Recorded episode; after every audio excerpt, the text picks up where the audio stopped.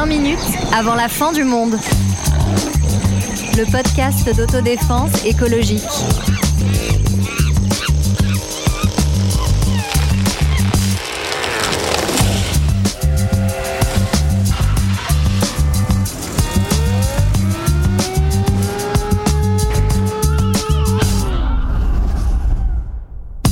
Allez, on pose les smartphones, on ferme les ordis, on délaisse les lumières bleues des écrans, celles des villes et des ciels obscurcis.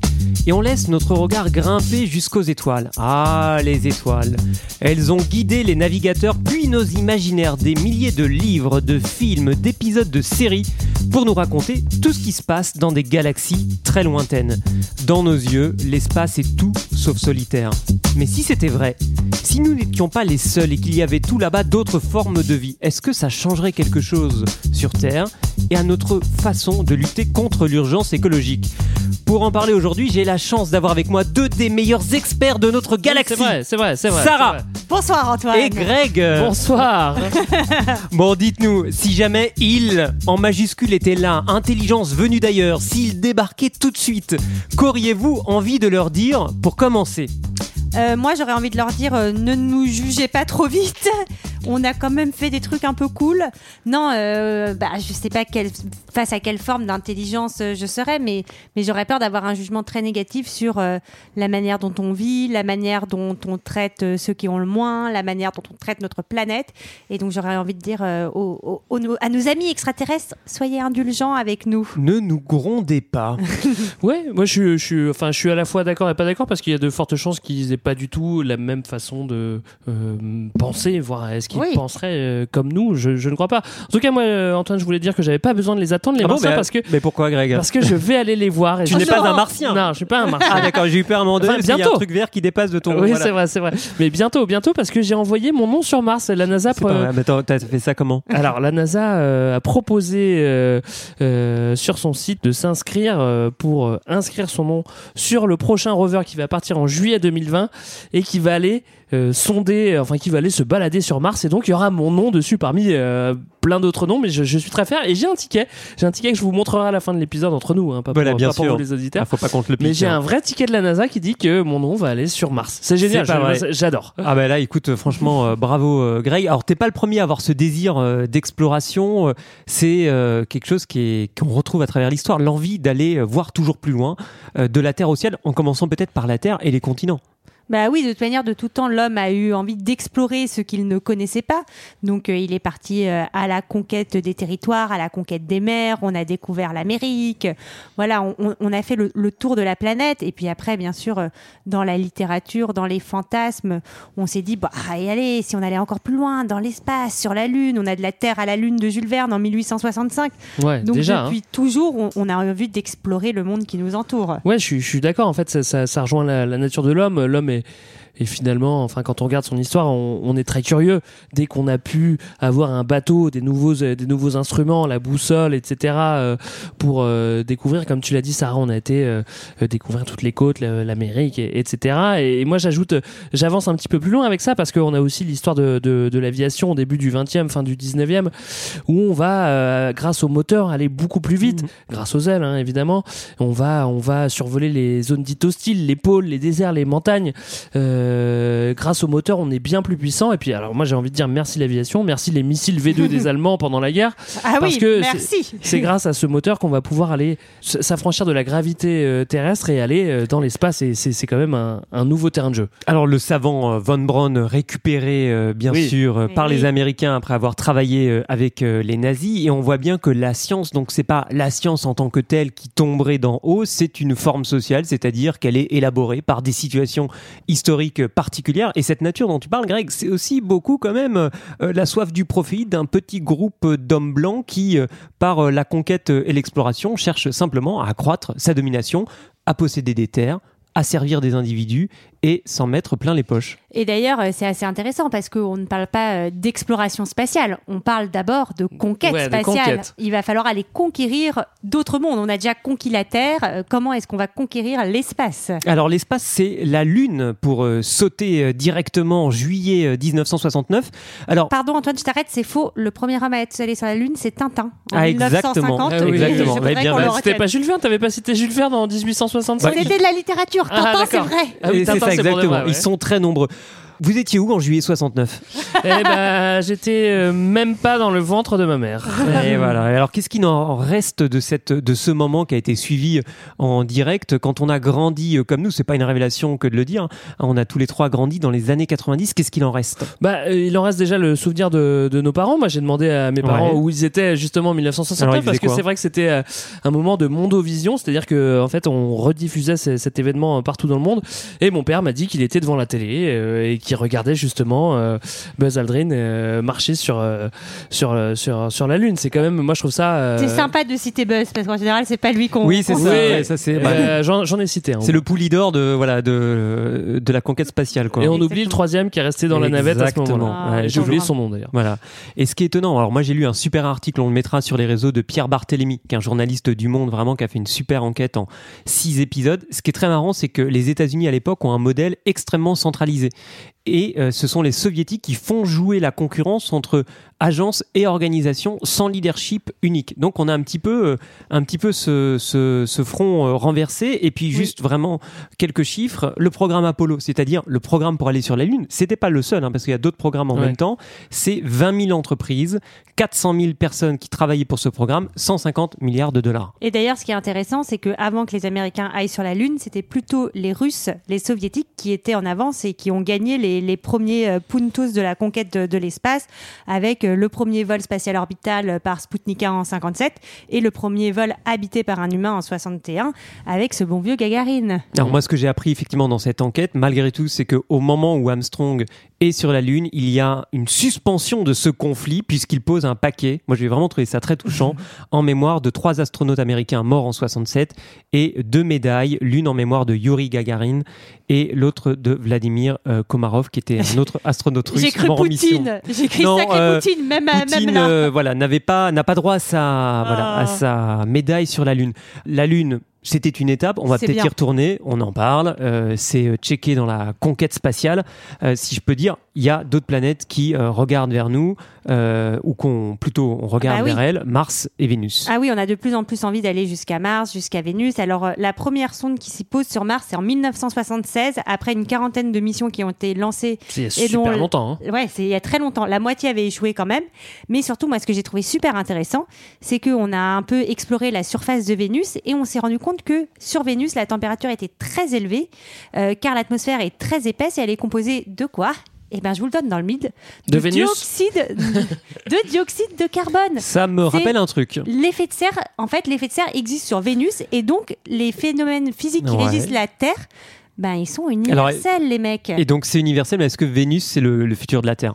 Et ben j'espère pas pour nous Ouais, parce que ça a pas l'air de peu- très bien se a- passer. Il n'y a pas foule hein, jusqu'à présent sur, sur Vénus. Cette exploration spatiale, moi j'ai en- envie de vous demander, est-ce que c'est euh, finalement quelque chose de positif pour voir le monde, pour le, voir le monde comme un tout? On en revient à l'écologie, c'est de se dire, voilà, est-ce que c'est en allant voir au-delà des frontières de la Terre, c'est-à-dire en se pensant comme une seule espèce, qu'on acquiert cette conscience écologique, euh, on est euh, cette espèce humaine euh, un peu singulière dans la galaxie. Moi, je pense que c'est indispensable. Encore une fois, dans, dans les années euh, 50 jusqu'à 80, on va, on va développer des outils fabuleux. Alors, on, on est dans, les, dans la lignée des grandes découvertes, hein, donc dans, dans la curiosité de l'homme.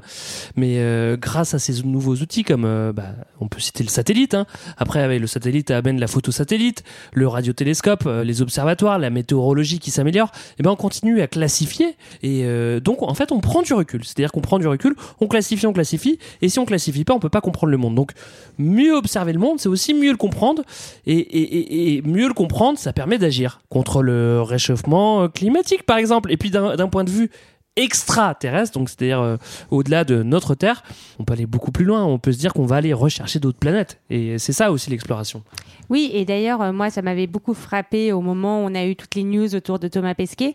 Il avait vraiment. Alors avec ses selfies, hein, on voit bien les- le succès. Ah, non, mais Ouais. c'est- un incroyable succès. C'est incroyable et on voit bien ce côté où il n'a pas arrêté de répéter en fait nous ne sommes qu'un regardez cette planète euh, voilà tout ça c'est nous nous sommes un tout arrêtons de, de nous différencier Alors, et de nous taper dessus Exactement. Il y a l'idée du tout. Moi, j'ai vu un super film à l'automne dernier qui s'appelle Proxima euh, d'Alice Vinocourt. Je sais pas si vous l'avez vu. C'est un très beau film sur l'entraînement d'une spationaute et les liens qu'elle a avec sa fille.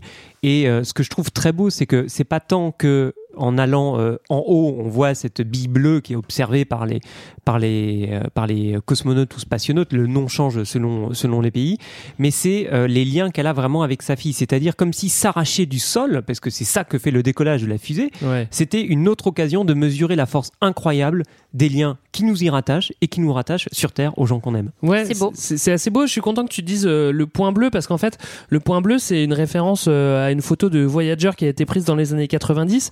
Et en fait, c'est aussi, euh, je, je me répète, mais c'est la recherche qu'on euh, de points bleus. En fait, un point bleu, ça veut dire que dans l'univers, si on trouve un point bleu, c'est-à-dire qu'il y a de la vie.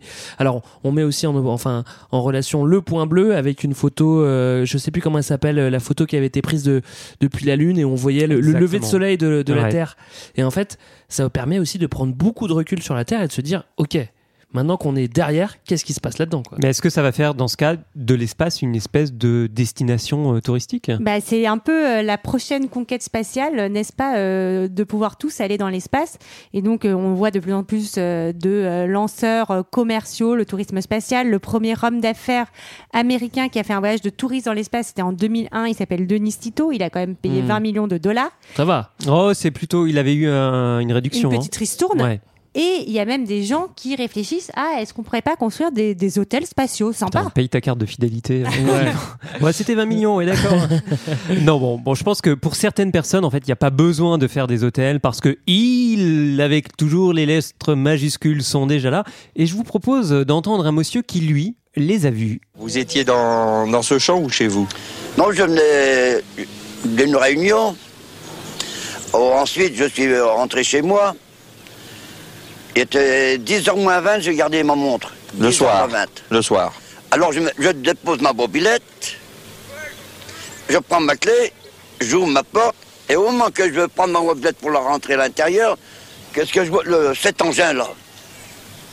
Rouge, rouge, rouge, rouge, rouge. Cylindrique, gros comme ça. hein. Au moins, au moins 4 mètres de haut, vous voyez ces, ces arbres-là. Ben, ça dépassait presque les arbres, là. Il était déjà sur place. Il était sur place quand je suis arrivé, hein. Je l'ai pas vu atterrir. J'ai vu partir, mais je l'ai pas vu euh, atterrir, hein. Mais vous êtes allé voir de plus près ou vous êtes resté Ah non, non, non, non, oh là là, j'avais trop peur, moi. Hein. Et là, et là. Ah non, non, non, alors moi j'avais peur. Hein. Ah non, non, ça y est, rien à faire. Hein. Ah non, je- ah non, non, non, non. Et moi je sais n'êtes- pas ce que c'est, je connais rien, mais, mais, euh, c'est un danger public. Il est bientôt temps qu'on s'en occupe, hein. À 150 mètres des agglomérations, vous vous rendez compte? À 150 mètres des agglomérations. Moi, ce que je trouve incroyable, je veux dire, c'est ça aussi qui est beau avec ce pays qu'on appelle la France, c'est que le type voit des extraterrestres et évidemment, à la fin, il trouve le moyen de râler en disant Mais putain, vous vous rendez compte, à 150 mètres de chez moi, qu'est-ce qu'on fait? Mais Comment moi, je on c'est dégueulasse. En fait, si les, si les extraterrestres viennent à 150 mètres des habitations, on- lotissement, bon, bah tu vois, il y a, plus de respect. Quoi. Alors, il n'y a plus d'état. Enfin, on dit ils viennent, mais jusqu'à présent, ils sont pas clairement venus. Et il y a un paradoxe, justement, qui essaie de réfléchir là-dessus. C'est le paradoxe de Fermi, Enrico Fermi. Alors Enrico Fermi, qu'est-ce qu'il se dit? Et je trouve qu'il n'a pas complètement tort. En fait, le, le bougre, il dit qu'il y a quand même une petite contradiction entre le manque de preuves de l'existence d'une vie ailleurs, d'une vie autre que la nôtre, Ouais. d'une vie extraterrestre, et l'âge de l'univers, euh, qui est là depuis euh, des sacrés millions et millions d'années, Combien exactement ça? Sacrés millions et millions d'années, et toutes ces planètes qui existent, c'est quand même pas possible qu'il n'y ait pas quelque part de la vie, en fait. Où sont les aliens? Où Oui, sont-ils? C'est ce qu'il dit. Il dit, euh, je, je cite entre guillemets, hein, s'il y avait des civilisations extraterrestres, leurs représentants devraient être déjà chez nous. Où sont-ils donc? Bah alors, C'est ça la bah, question. moi j'ai envie de vous poser et qu'on se pose aussi et que tout le monde se pose la question où sont-ils donc? Euh, Parce qu'on pourrait se dire dire que, bah, en fait, ils sont là, ils sont venus, ils ont regardé, ils ont dit non, bah, franchement, espèce super craignos, euh, pas pour nous, non merci, quoi. Ouais, c'est un peu facile euh, comme question parce que c'est vrai que. C'est euh, facile comme question non, sur mais les en fait, extraterrestres. on peut comprendre, on peut comprendre. Moi perso, je, je pense qu'il y a de la vie ailleurs, mais bon, ça, ça, ça, ce n'est basé sur rien, c'est juste une impression personnelle. Mais après, c'est vrai que pour faire une image, hein, on, on prend un verre vide, on le plonge dans l'océan, on le ressort, on dit euh, ah bah il y a pas de poisson, ah bah donc il y a pas de vie. Ouais, tu sais, tu l'as pris une Ah, seconde. c'est- ouais, c'est pas Ah, con, c'est ouais. joli Donc, en fait, c'est un peu pareil. ça. Faut, faut, enfin, Ah, faut ouais. remettre en perspective l'univers. Il, j'ai- il enfin, est infini, donc forcément, euh, tu vois, euh, il y a de fortes chances qu'il y ait des choses et qu'on ne les trouve pas. Voulais- Depuis le départ, je sais que tu fais de la science en 12, Greg, et je Ouais. suis content chaque, chaque fois que, disons, le, le masque. C'est c'est pas mes termes, je vous dirai qui c'est à la fin. Moi, c'est c'est un peu triste, mais je crois qu'il n'y a pas de vie ailleurs. Mais je sais pas pourquoi. Je, je pense qu'on est un tel fruit du hasard que voilà, je, je, vois pas vraiment de vie Donc, ailleurs. pour toi, on est une espèce de, de grand enfant, de. Bah, ouais, ouais. Et euh, d'ailleurs, c'est assez intéressant parce que je voulais reprendre donc euh, un bouquin de Adam Frank, Lights of Star, qui a été publié en 2018 et qui dit euh, qu'il y a cette idée que toute jeune civilisation va faire quoi? Déclencher un changement climatique et que en fait nous on est des putains d'ados climatiques et Ouais. qu'en fait on est en train de se tirer une balle dans le pied parce qu'en fait on a suffisamment de pouvoir pour changer notre planète mais peut-être pas assez de recul et de sagesse pour se dire il faut peut-être qu'on ralentisse un peu les gars Alors, ça rejoint la théorie du grand filtre, c'est-à-dire que euh, les civilisations meurent, mourraient avant de se répandre dans euh, la galaxie et de partir à la conquête de l'espace. Alors, la conquête, on a quand même essayé d'envoyer un message, c'est le programme euh, SETI. Ouais, euh, alors le programme SETI, c'est-à-dire qu'en fait, euh, c'est à la fois un programme qui recherche des messages extraterrestres et un message qui envoie des messages pour les extraterrestres. Alors, on a envoyé des espèces de sondes avec euh, avec des des pictogrammes dessus, mais le Ils sont- principe- enfin, franchement, Greg, tu les as vus, ils Ouais, sont a un- clairement illisibles. hein. Bah, moi, si tu m'envoies ça pour me dire, bon, on enregistre un épisode d'un podcast, c'est parti. Enfin, très sincèrement, je peux pas les écouter. Après, ils sont très science-fiction années 70. Quand tu les vois, t'es un peu Ouais. fasciné, mais je pense que n'importe qui dans la galaxie qui le reçoit, il va se dire, ok, bah, je sais pas ce que c'est, quoi. Ouais, c'est ça. J'attends la deuxième lettre. quoi. Ouais. Et en, en gros, euh, à partir du moment où le programme SETI est arrivé, on a commencé à chercher surtout des ondes radio. Parce que Ouais. nous, on- ça faisait euh, peu de temps qu'on émettait des ondes radio. Les ondes radio, c'est euh, plutôt la moitié du 20e. Et donc, on s'est fo- focalisé là-dessus. Mais c'est vrai que quand on regarde nos- notre propre histoire, c'est-à-dire ça Mhm. fait 50 ans qu'on émet des, des ondes radio, si jamais il y a une entité, ce mot est un peu ésotérique, une entité qui émet des ondes radio à l'autre bout de la planète, à l'autre bout de la galaxie, bon, il y a peu de chances qu'on les chope sur les 50 ans comme nous on est en train de le faire. Alors aujourd'hui, ils se sont adaptés et ils vont aussi chercher les signaux lumineux, les signaux laser et euh, tout ce qui peut être imaginé. Mais c'est plus juste euh, les ondes radio parce que c'est vrai que c'est un peu, euh, c'est un peu euh, réducteur.